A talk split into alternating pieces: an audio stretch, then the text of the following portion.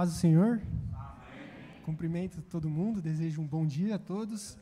Hoje a nossa reflexão terá como esse tema manifestando o amor de Deus no mundo. E o texto base dessa mensagem que a gente vai estar aprendendo hoje está em 1 Pedro, capítulo 2. Nós vamos ler do versículo 9 até o versículo 12.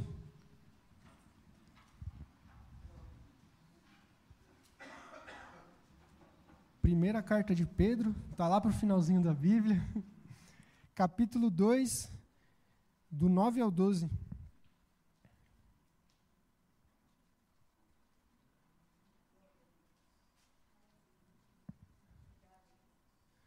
Diz assim a palavra do Senhor, em nome de Jesus. Mas vocês são geração escolhida, sacerdotes reais, nação santa, povo adquirido para anunciar as virtudes daquele que chamou vocês das trevas para a maravilhosa luz, os quais antigamente nem povo eram, mas que agora são povo de Deus. Não tinham recebido misericórdia, mas agora receberam. Amados, os exorto para que, como forasteiros e peregrinos, se abstenham dos desejos carnais, os quais guerreiam contra a alma Tenham vocês uma conduta admirável entre os pagãos, a fim de que, se os mesmos difamarem vocês como malfeitores, que observem suas atitudes admiráveis e glorifiquem a Deus no dia da supervisão. Amém? Vamos orar? Senhor Jesus, estamos reunidos como igreja com um só propósito: te adorar e aprender mais sobre ti, para nos tornarmos mais parecidos com o Senhor. Pedimos e rogamos que nessa manhã a Sua palavra seja pregada, a Sua palavra seja aberta. Que o Senhor venha a manifestar hoje o Seu amor nos nossos corações, para que a gente possa aprender mais de Ti. Que o Senhor seja o centro daqui, que o Senhor seja o centro das nossas vidas, e que o Senhor nos abençoe e continue nos dando um excelente culto. É o que nós oramos, em nome de Jesus. Amém. Pode sentar.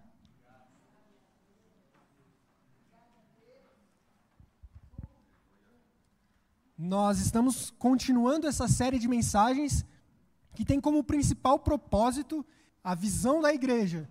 Qual que é a visão da nossa igreja? Se você chegar aqui na IAP, de, na IAP da Vila e falar qual que é a missão da igreja, para que, que a igreja serve? Por que, que a gente senta aqui? E nisso, a gente lendo a Escritura, a gente se reunindo e voltando à voz de Jesus, nós entendemos que o papel da igreja é se tornar parecido com Jesus. Esse é o nosso propósito. Ser pessoas parecidas com Jesus. Nos tornarmos discípulos de Cristo. E como a gente tem esse propósito de nos tornarmos parecidos com Jesus, a gente pode perguntar, tá, mas como a gente vai fazer isso? E a primeira mensagem do como a gente faz isso seria conectando as pessoas com Deus. A primeira forma da gente conseguir se parecer com Jesus é a gente se conectar com Deus de novo. Porque a humanidade está longe de Deus. Então a gente precisa estabelecer de novo essa conexão do homem, da mulher que está morto em pecados, com Jesus de novo. Então a gente tem que se conectar com Deus. O segundo passo para a gente se tornar parecido com Jesus é conectar as pessoas com as pessoas. Uma vez que a pessoa saiu do mundo e entrou para essa vida da igreja, essa vida de Jesus, essa nova vida, ela entra na igreja. E ela entra na igreja e ela se conecta com pessoas. Então, um segundo passo da gente se tornar parecido com Jesus é ter essa comunhão na igreja, é entender as necessidades do outro, é ter compaixão, é amar uns aos outros. E esse é o segundo passo para a gente ser parecido com Jesus. E o terceiro passo nesse degrau e nessa sequência, que nós vamos estudar hoje, que a gente vai aprender hoje, é manifestando o amor de Deus no mundo. Ou seja, como a gente se torna parecido com Jesus? Primeiro, se conectando com Deus. Segundo, se conectando com as pessoas. E terceiro, manifestando o amor dele no mundo. E a gente vai estudar hoje que manifestar o amor de Deus no mundo é como o cerne, o centro de toda a escritura e da nossa vocação. Por que, que Jesus nos salvou? Por que, que Jesus nos livrou das trevas? Por que, que a gente está hoje aqui sentado no banco escutando um menino de 20 anos falar por que, que a gente abre a Bíblia? Por que, que a gente acredita nessas coisas? Para manifestar o amor de Deus no mundo. Esse é um dos principais propósitos da Escritura e um dos principais, as principais características de Jesus. Jesus, ele foi a encarnação perfeita do amor.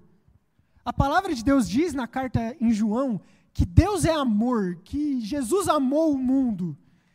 Então, se nós queremos nos tornarmos parecidos com Ele, se essa é a missão da IAP da Vila, esse passo é fundamental para a gente.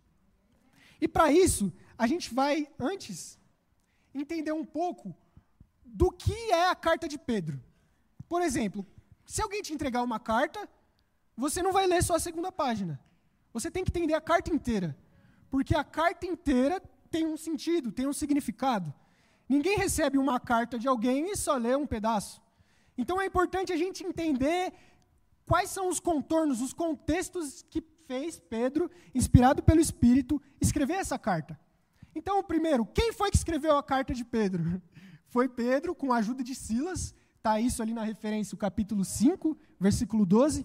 Onde Pedro escreveu? Pedro escreveu essa carta em Roma, e quando? Essa carta foi escrita mais ou menos do ano 62 até o ano 64 depois de Cristo, antes da perseguição do imperador Nero, que viria em 66. Para quem que Pedro escreveu essa carta? Quem eram os destinatários? Pedro escreveu essa carta para judeus e gentios, pessoas que não eram da religião de Israel, que haviam se convertido. E a maioria de, das pessoas que leriam essa carta são pessoas que não tinham tido contato com a religião judaica ainda. A maioria era gentil. E o propósito central dessa carta é encorajar os crentes, porque viria uma perseguição, como a gente viu, em quatro anos viria uma das maiores perseguições da igreja por Nero. Então Pedro escreve essa carta antes para encorajar os crentes a eles se manterem firmes contra a perseguição. E o segundo propósito é orientar os crentes. Visto que tinha gente judeu que se converteu e gente que não era judeu se converteu, esse povo não sabia como funcionava a igreja. Esse povo não sabia como funcionava esse negócio de ser cristão, de Jesus. De um lado tinham os judeus, que tinham toda a tradição da lei, e aí não sabiam como se comportar, a lei acabou, a lei não acabou. E de outro lado tinham os gentios, que nunca tiveram lei de nada e sempre fizeram algazarra. Então Pedro escreve essa carta para orientar todo mundo de como a gente deve se portar depois que a gente foi salvo. Jesus, a cristologia, Jesus é apresentado nessa carta como o supremo pastor. Nessa carta, Pedro apresenta Jesus como aquele que nos fortalece no meio das tribulações. Jesus ele é apresentado nessa carta como aquele que sofreu no nosso lugar para nos dar uma nova vida e aquele que vai nos recompensar se a gente aguentar os sofrimentos. Dito isso, esse panorama de Pedro, a gente pode ver que Pedro ele escreveu essa carta pela sua preocupação com os crentes daquela época. Como eram crentes novos, que ainda não eram tão maduros na fé, Pedro precisava ensinar eles como eles tinham que viver. Além disso, Pedro ele coloca nessa carta, e a gente vai ver na mensagem de hoje, a preocupação que ele tinha com que esses crentes manifestassem o amor de Deus no mundo.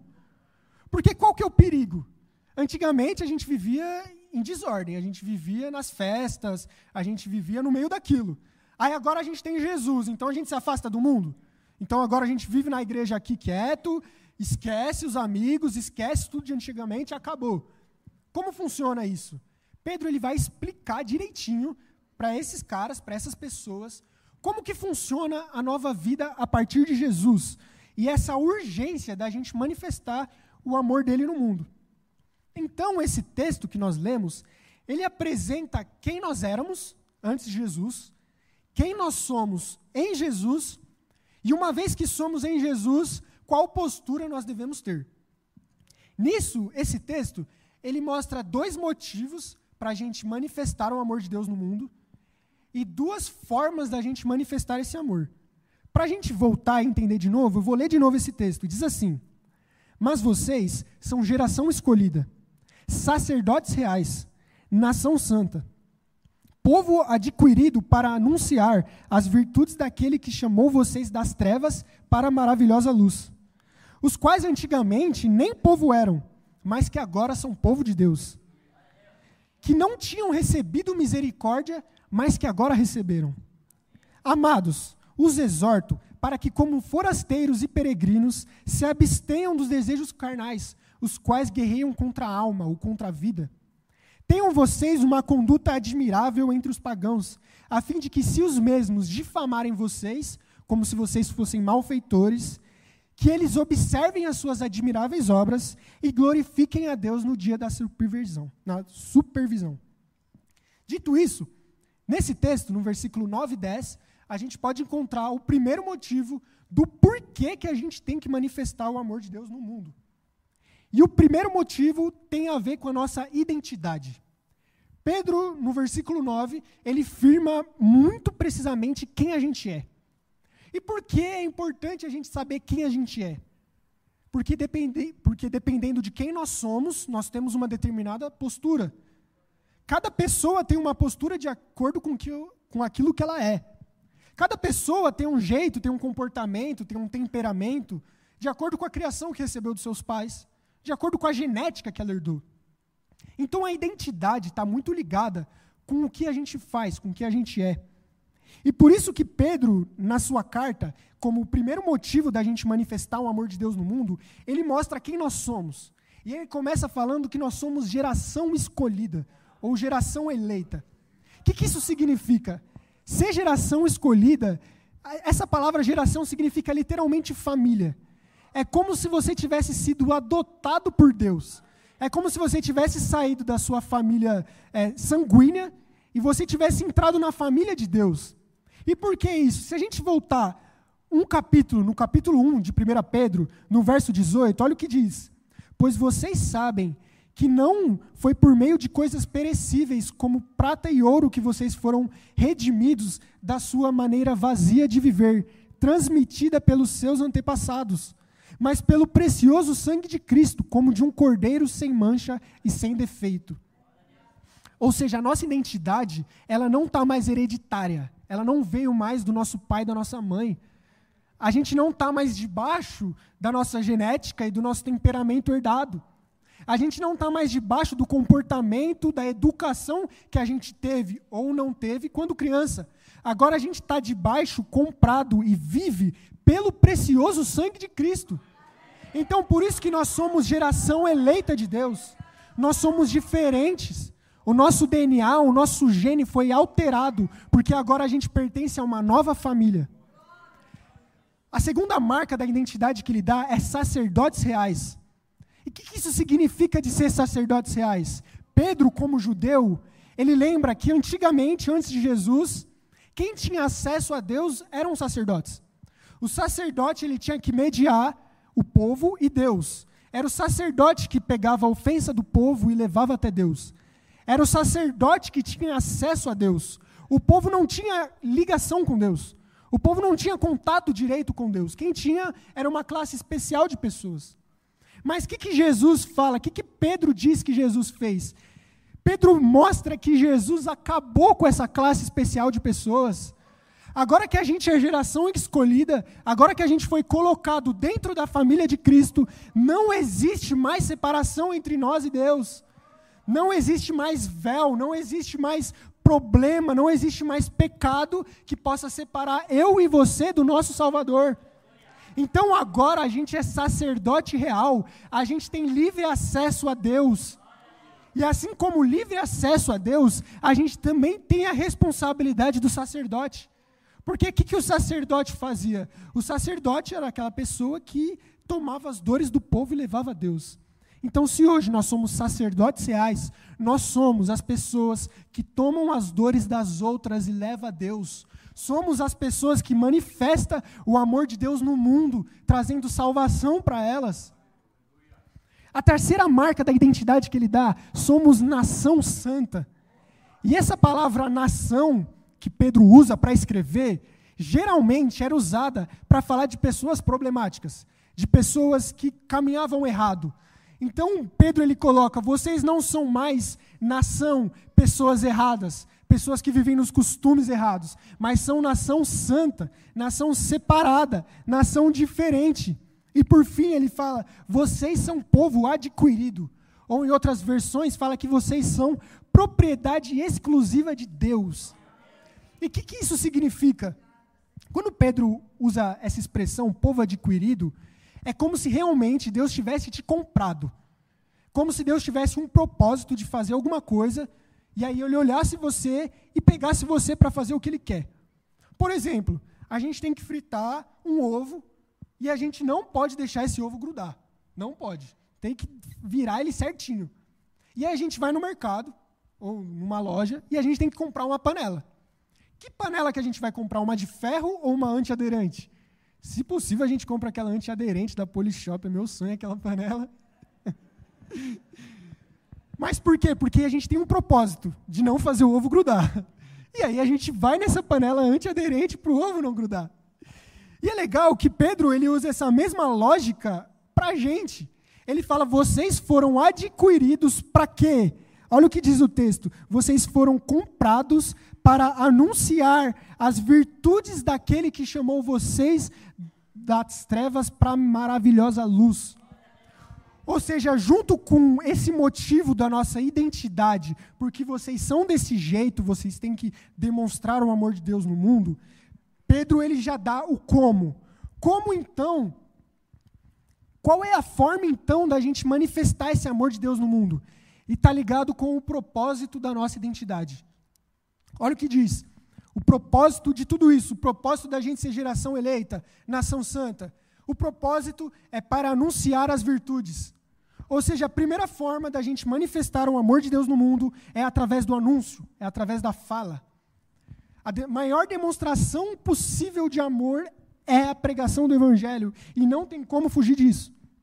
Uma frase muito famosa, que é meio certa, é uma que é muito falada, diz assim: pregue sempre Jesus, se necessário, fale. Todo mundo acho que já escutou isso alguma vez. Mas essa frase está meio certa. Seria melhor se a gente falasse: pregue sempre Jesus e também fale.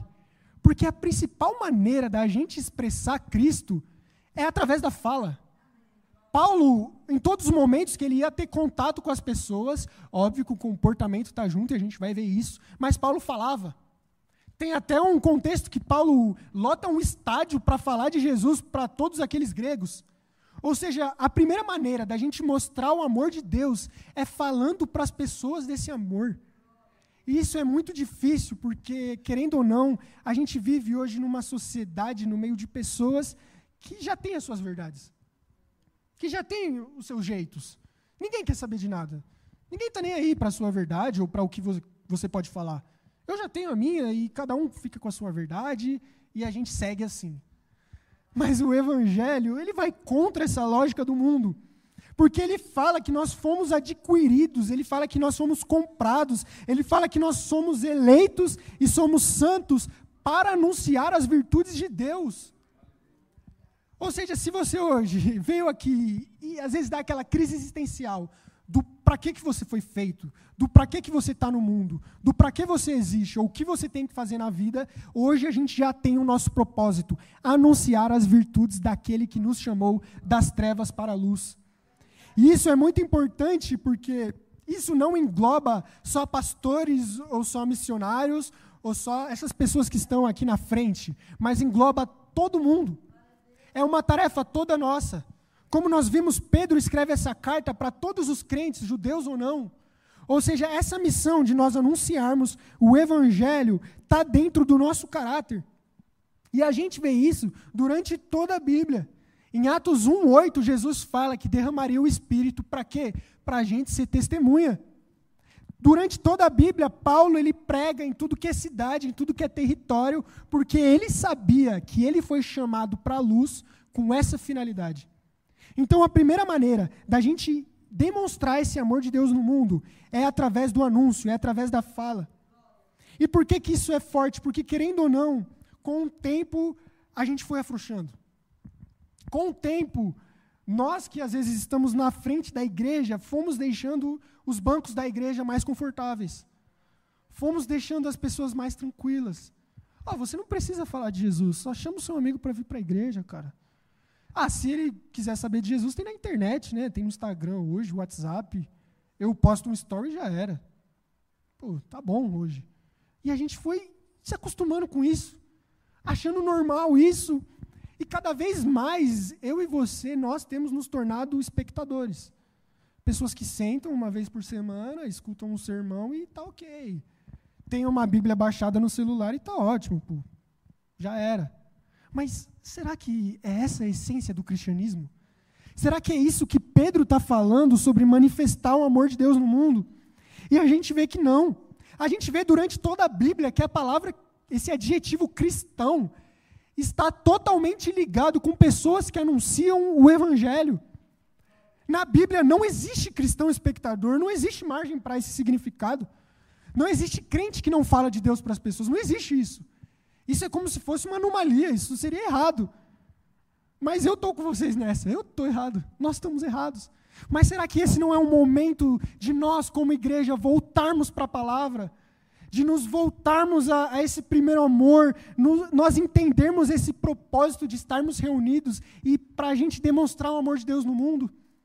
Será que não é hora da gente deixar o banco um pouco menos confortável e tomar nas nossas atitudes, nos nossos corações, essa atitude de anunciar as virtudes de Deus?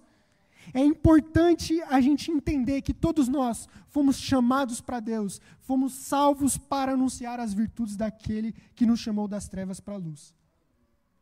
O segundo motivo, que diz no verso 10 e no verso 11, sobre por que, que a gente tem que demonstrar o amor de Deus no mundo, é a salvação das pessoas.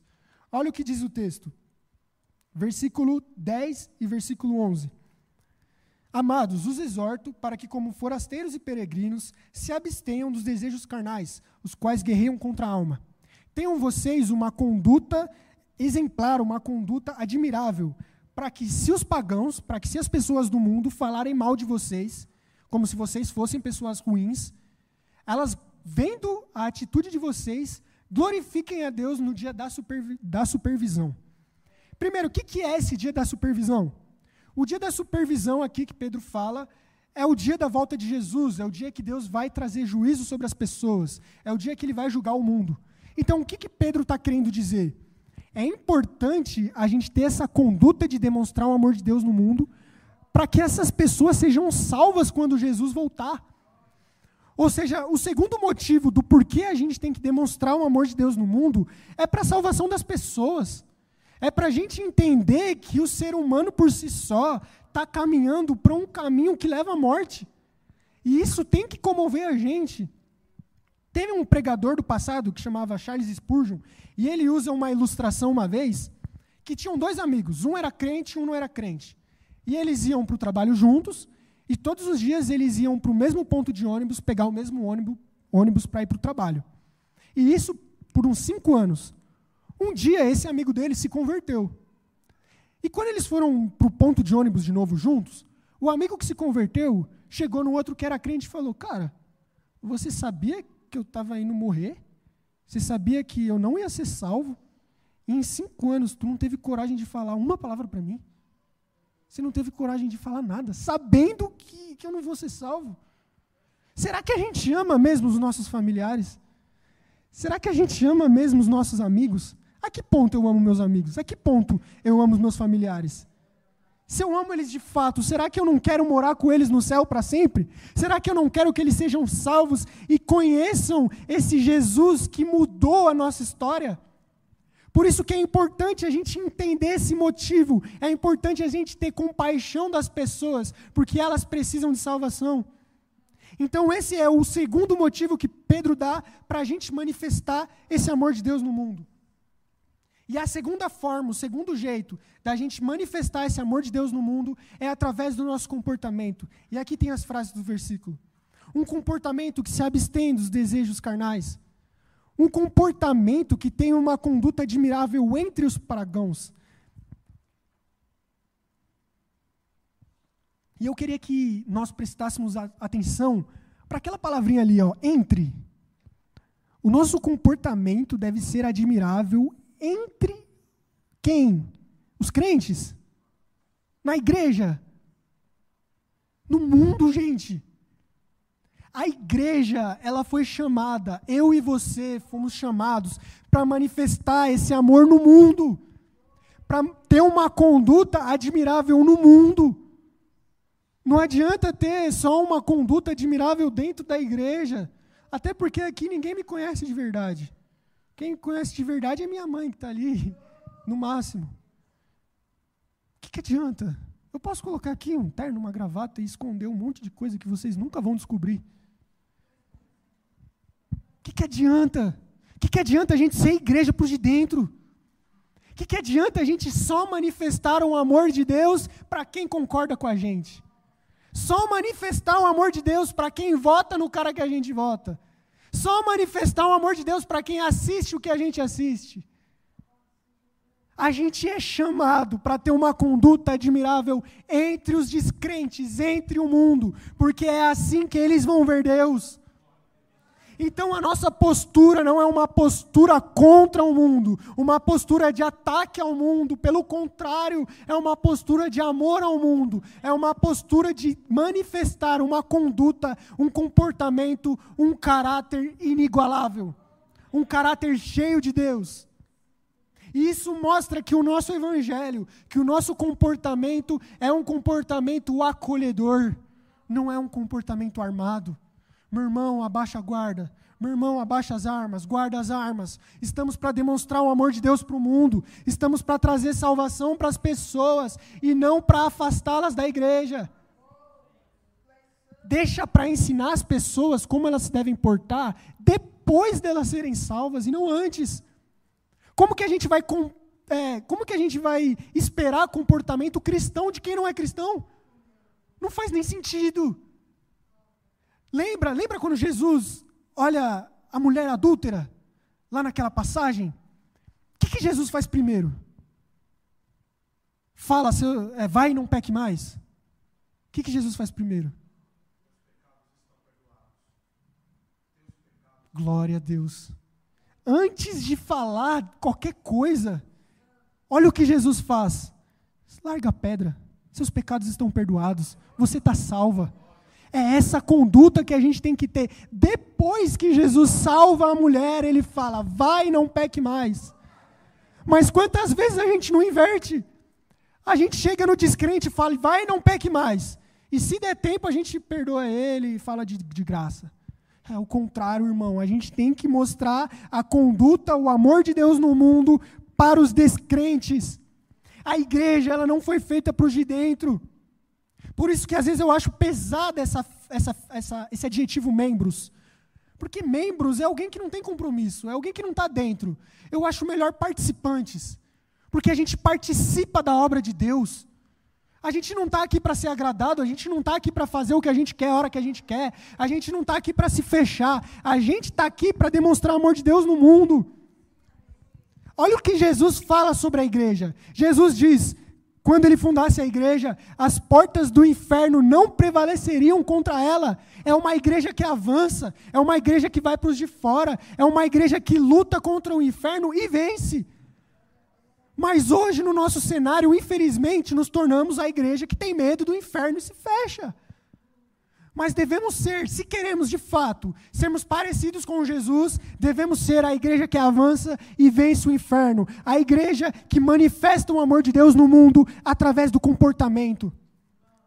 E não só através da nossa conduta admirável, mas diz ali, observando as nossas atitudes admiráveis. E essa palavra que Pedro usa para admirável, ela é muito importante porque ela era uma palavra que também podia ser utilizada para joias. Ou seja, se você vai numa loja, se você vai no shopping ou qualquer lugar e vê um, uma joia de muito valor, às vezes você não precisa nem saber é, quanto custa, você já sabe que é caro, só de você olhar. Você vai lá na vitrine, só de você olhar aquele anel, aquele colar, aquele relógio, não precisa nem ter preço, e às vezes nem tem. Você já sabe que é caro. Porque só de olhar o jeito que ele é construído, só de olhar o material que ele foi fabricado, você já sabe que custa dinheiro. E Pedro usa essa mesma ideia para falar da nossa conduta. Ele fala que a nossa conduta, ela tem que ser tão admirável, tão perfeita, que só de observar, que só de olhar, as pessoas vejam que a gente é diferente. Vejam que a nossa conduta, que o nosso comportamento é, é, é de Deus. Você não precisa falar que o meu. Eu não preciso falar que eu tenho um comportamento bom. Eu não preciso falar que eu sou isso, sou aquilo. Só das pessoas verem, elas conseguem ver as suas e as minhas atitudes admiráveis. É isso que a gente tem que ter. E caminhando para o final, eu sei que essa palavra é pesada. Eu sei que essa palavra nos dá os motivos e nos dá as formas. E às vezes a gente fica nessa, então, então eu tenho que fazer isso, então eu tenho que fazer aquilo. Mas eu tenho uma notícia ruim. A gente não consegue. E eu acho que você já percebeu isso. Porque não é a primeira vez, talvez, que você vem para a igreja e que tenta. A gente não consegue. A gente não é capaz de fazer tudo isso. A gente não é capaz de ter esse comportamento, a gente não é capaz de anunciar, a gente é tímido, a gente tem vergonha, a gente erra, às vezes a gente cai na tentação, às vezes a gente vai longe demais, a gente não consegue. Mas tem uma maneira da gente conseguir.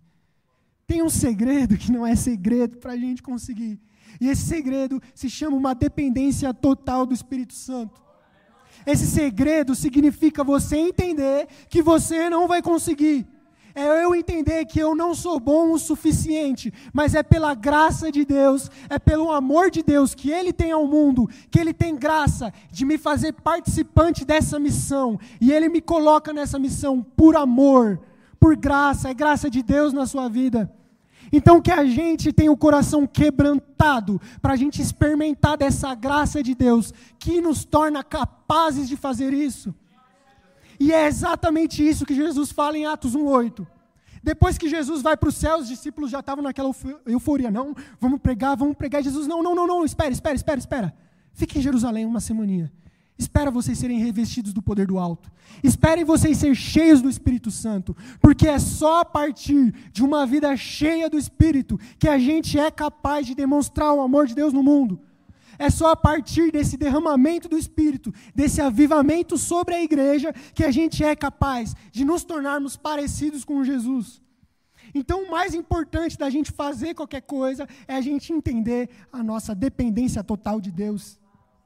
E uma coisa muito importante, quando eu estava vendo sobre a identidade que Deus colocou em nós, é uma coisa que explodiu a minha mente. Cara, será que Deus às vezes não quer fazer primeiro em nós, em vez de fazer através de nós? Quantas vezes a gente não quer fazer antes de ser? Quantas vezes a gente não fala, Deus, me usa, me leva, me leva, me usa, me usa, mas a gente ainda não foi transformado. E Deus coloca aqui em Pedro: primeiro vocês são, depois vocês fazem. Então, primeiro é importante a gente ter esse amor morando dentro de nós. E isso gera duas, duas frases que são parecidas e importantíssimas. A primeira frase diz assim: só podemos manifestar o amor de Deus no mundo se esse amor já estiver em nós. E a segunda frase: a gente manifesta o amor de Deus no mundo, porque esse amor um dia foi manifestado na gente. Então, que a gente possa experimentar desse amor, viver esse amor, para que a gente seja impulsionado por esse amor. Como diz em 2 Coríntios 5, o amor que nos constrange e nos impulsiona para isso. E caminhando para o final, que a gente possa entender e ter essa atitude prática de demonstrar o amor de Deus no mundo que a gente possa ser como essas pessoas que diz ali em 2 Coríntios 5, 18 ao 20, embaixadoras de Cristo, que tem o ministério da reconciliação, que tem a missão de levar o amor de Deus no mundo. Ou como diz em 2 Coríntios ali, do 2 ao 14 ao 15, que somos o perfume de Cristo. As pessoas sentem cheiro de vida quando estão perto da gente. Onde a gente está, o ambiente é perfumado. Onde a gente está, o ambiente é transformado, porque a gente emite luz. Ou a gente pode ser igual Efésios 5 ali, que fala que nós somos sábios e aproveitamos todas as oportunidades. Aproveitamos cada momento das nossas vidas, cada situação para demonstrar esse amor de Deus. Sendo como essas pessoas que dizem em Mateus 5 ali, que são sal da terra e luz do mundo. Que a gente possa ser essas pessoas, através do poder do Espírito Santo, que mudam vidas, que levam amor. E para concluir, eu estava no Instagram vendo com minha mãe, e eu vi um vídeo muito tocante de um gato. E o que, que aconteceu? Esse gato, ele era muito estressado, ele era muito nervoso, ele arranhava todo mundo. E como esse gato era desse jeito, ele ia ser sacrificado. Então ele já foi para o pet shop, para o veterinário, para o médico lá dos animais, para receber uma injeção letal para ser sacrificado, porque ninguém conseguia cuidar dele. Ele era muito bravo. Mas então chegou uma mulher no dia e adotou esse gatinho e falou: não, não sacrifica ele, eu vou dar uma chance para ele. E nos primeiros dias, ela ia tentar dar comida para o gato, e o gato ia e arranhava a cara dela, a mão dela, cortava tudo, sangrava. Mas com o tempo e com o tempo, esse gato se tornou manso. E o gato que antes ia ser sacrificado porque tinha ódio no coração, agora era um gato que implorava por carinho e que ficava brincando com a moça o dia inteiro. E o que, que eu quero dizer com isso? Gente, o amor transforma. O amor é capaz de, de mudar animais, de mudar pessoas, de mudar contextos, de mudar histórias. Acredite no poder do amor de Deus. O amor é capaz de transformar o relacionamento que você tem com seu filho. O amor é capaz de mudar o relacionamento que você já teve com seu pai ou com a sua mãe. O amor de Deus é capaz de mudar o seu temperamento. O amor de Deus é capaz de transformar as nossas vidas que a gente possa ter confiança nesse amor e podemos verdadeiramente demonstrar esse amor de Deus para o mundo. E por fim, que a gente possa falar como um missionário que chamava David Brainerd, e ele falou assim, entendendo essa necessidade de manifestar o amor de Deus no mundo. Ele disse: Quero esgotar minha vida neste serviço para a glória de Deus. Eis-me aqui, Senhor. Envia-me. Envia-me até os confins da terra. Envia-me aos selvagens habitantes das selvas, envia-me para longe de todo conforto terrestre. Envia-me, mesmo que para a morte, se for para o teu serviço e para o teu reino, me envia. E esse cara foi capaz de evangelizar milhares de indígenas e trazer salvação para um povo que nem conhecia do amor de Deus. Que a gente possa ter essa atitude, que a gente não se omita. Nós somos representantes de Deus onde estamos inseridos. E por fim, que sabendo da identidade que Deus nos deu e da necessidade das pessoas serem salvas, que anunciando Deus e tendo um comportamento exemplar entre os descrentes, a gente possa manifestar esse amor de Deus no mundo. Vamos ficar de pé? Vamos cantar?